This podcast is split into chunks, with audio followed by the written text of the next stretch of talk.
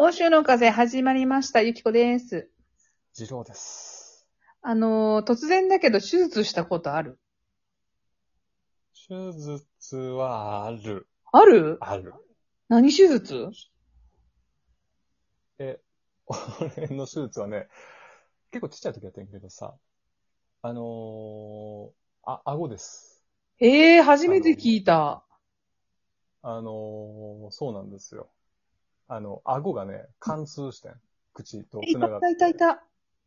怪我で。さあ、そうそうそう。あの、塀を、2メートルぐらいの塀をこう、登ってたら、そっから落ちた時に、顎をガツン打って、あのーなかなか、今思い、覚えてる。すごい。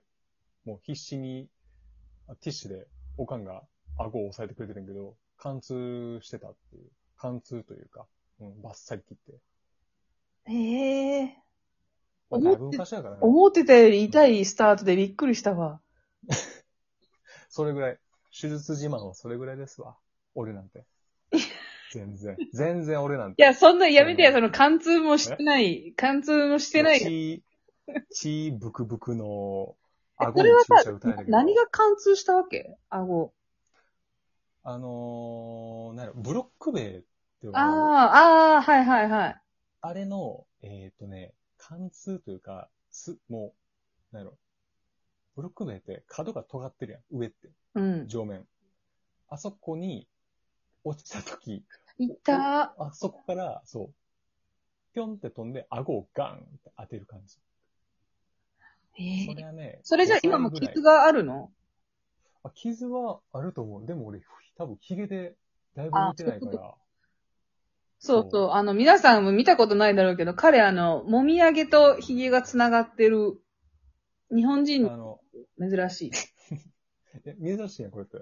あの、アイアンマンみたいなね。アイアンマンが。よく言えば時みたいな。うんだから、ペイントツールで顔プッて押したら、あの、顔の中全部ピッて出れるぐらい、ちゃんと顔一周ひげと毛で覆われてるような。そうやね。色調で抜ける感じやね。そうそう。う。うん。なるほど。あの、私一回しか、私もその、まあ、一回しかないんだけど、扁桃腺肥大って知ってる、もう言葉の通りやったら、大きくなっちゃう。そうそうそう。あの、扁桃腺、でももともとこうやって遺伝とかが多いんだって。だから私のおばあちゃんもお母さんも手術したんよ。で、普普段、の生活には何の支障もないんだけど、扁桃腺って熱が出た時に腫れるとこあるじゃん？うん。あそこがそもそも大きい、腫れやすくて、熱が出るとより高熱になっちゃうんよ。うん。だから私、風邪ひく、と、なんか39度とかよく出てて、で、その、手術しようって決めたのは、その社会人になって作家やってた時だったんだけど、あの、41、2度が4日5日続いたの。で、さすがに、これはやばいと思って。で、しかもまあ、その仕事上、す なん台本だけは出さなあかんみたいな感じがあったから、もう、そうやね。フラフラでやってたのね。で、さすがにしんどいクソしんどい。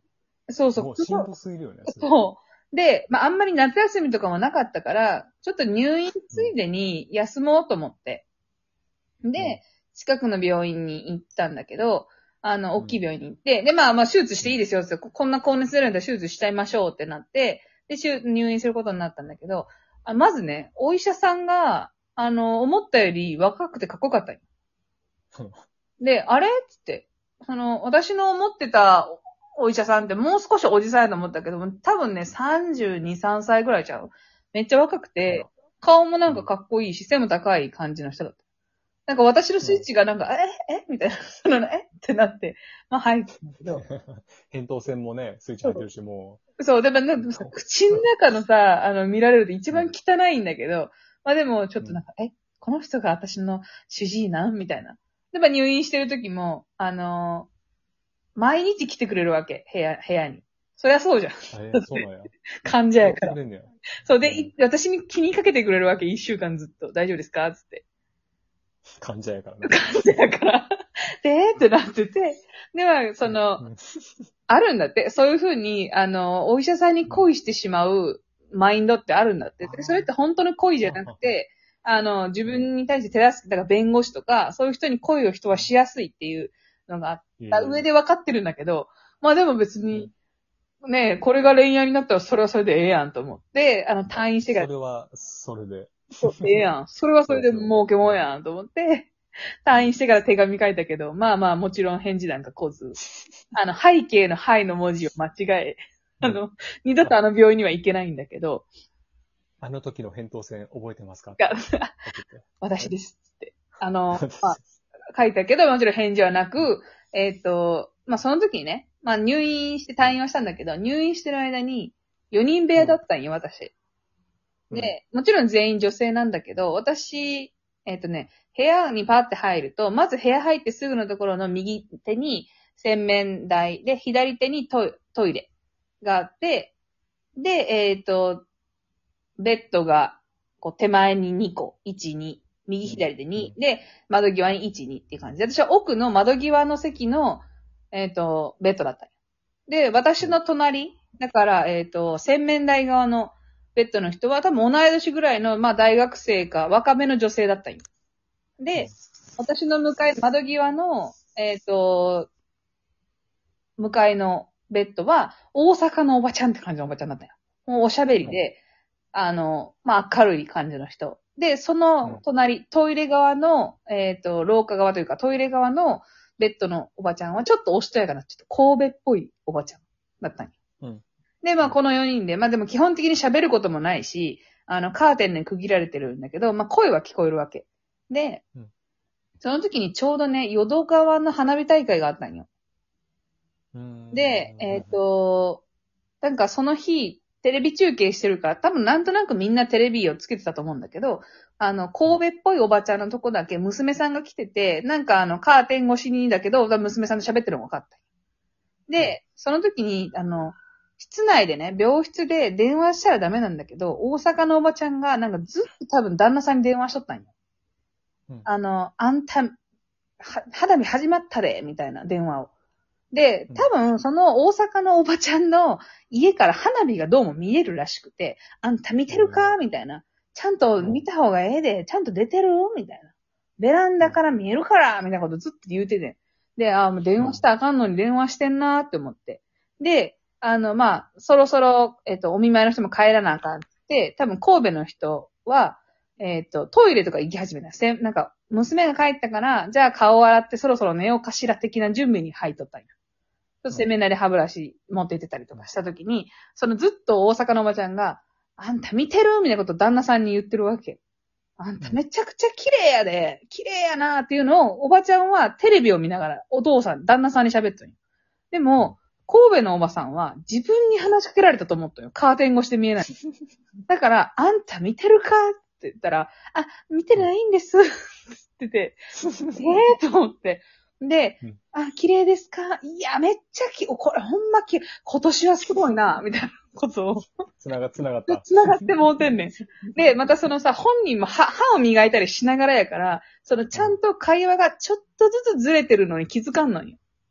ただずっと、え、見てないの？みたいな。はよ、見なあかんで、これは。みたいな。終わってまうで。とか、おばちゃんずっと言うてんの。で、あ、そうですか。あー、きれい、あ、だだだ、歯ブラ、歯磨きしてるんです。みたいな。あ、これ綺麗やわーって言ってて。あ、あー、綺麗ですか。ねえって言って。なんか、私すっごいそれが面白くて。で、あの、おばさんが、あの、ずっと綺麗やで、あんた見なあかんで、みたいなことをお父さんに言ってる。そこで、もうおばさんは断り続けてるわけ、神戸のおばちゃんは。いや、あの、んえ、はい、みたいな。なんかもう申し訳なさそう。で、えっ、と、自分の多分、なんていう、ベッドまで戻った時に、ほら、また電話するから、ほらな、つって聞いた時に、多分おばちゃんも分かったよ。自分じゃなかったのに、返事ずっとしてた、つって。なんか、ちょっと気まずい空気が私の中であるけど、めちゃくちゃ面白くて、それが。うん、でこんな面白い、そのアンジャッシュのコントみたいなことが起こるんやと思って、これは誰かと共有したいから、ちょっとうん、絶対これ聞いてるから、隣のお姉さんも。ちょっと、私一回声に出して笑ってみて。みたいな。で、これで、私聞いてましたよ。おもろかったっすよ。あなたもどう、面白かったっすよねみたいな。ので、共有しようと思って、ってやったら、その後すぐにお姉さんの方から、って聞こえて、ネットってなって、めっちゃ一人で楽しくない？ってなって、っていう思い。世紀の、世紀のやりとりを。世紀の、こんな奇跡のアンジャッシュ、ナチュラルアンジャッシュやで、つって思ったけど、うん見れず。いやー、面白かったな、ま、またあれやね、その神戸の、ちょっとこう。お育ちのいい感じのね。お育ちのね、そう、育ちのいいお嬢様というか、お、おば様がさ、うん。ね、書かなくていい恥を書くっていうのはなかなか見ものだね そう。で、毎回丁寧にお返事してたから、あ、あ、そうですか、あの、あ、でも今歯を磨いてるんでね。あ、そうですか。この、な、なんやろな。例えば、道ですれ違う人に、うん。もう、もう会わんだろうという人じゃなくて、ちょっとこれ行って一緒にいるゆき子とかに惹かれてるこのやりとり。そうそうそう。ね明日も一緒にいるあの子は、私の間違いを聞いている。この毒はすぐには抜けないよって感じがね、こうなかなかこの奥様を苦しめるわけやね、そっから。そうまたあの、夏の終わりっていうのがいいよね。なん、なんか、うんこうせ、ちょうど切なさが相まって。うん。であ、あのね、は、そう、あの、淀川の花火っていうのは8月そうその、まあ、は20日とかかな？とかにあったかな？本本来やったら。う。今年はもうなかったよね、多分。今年はないね。のある？ない？とかの話もなかったよね、多分。そうそうそうそうそう。だから、まあ、本来やったらそういったタイミングであるんだけど、まあ、その同じ時刻ね、奥様がこう恥をかいてる、他のところでこう、ポーンと上がって、情緒やね。情緒。すべてを包み込む花火やから。うんまあ、というあのね、えっ、と、何の思い出？これ、あ、そう。えっと、手術の思い出、花火の情緒の話になっちゃったけど、手術の思い出でした。ではでは。はい。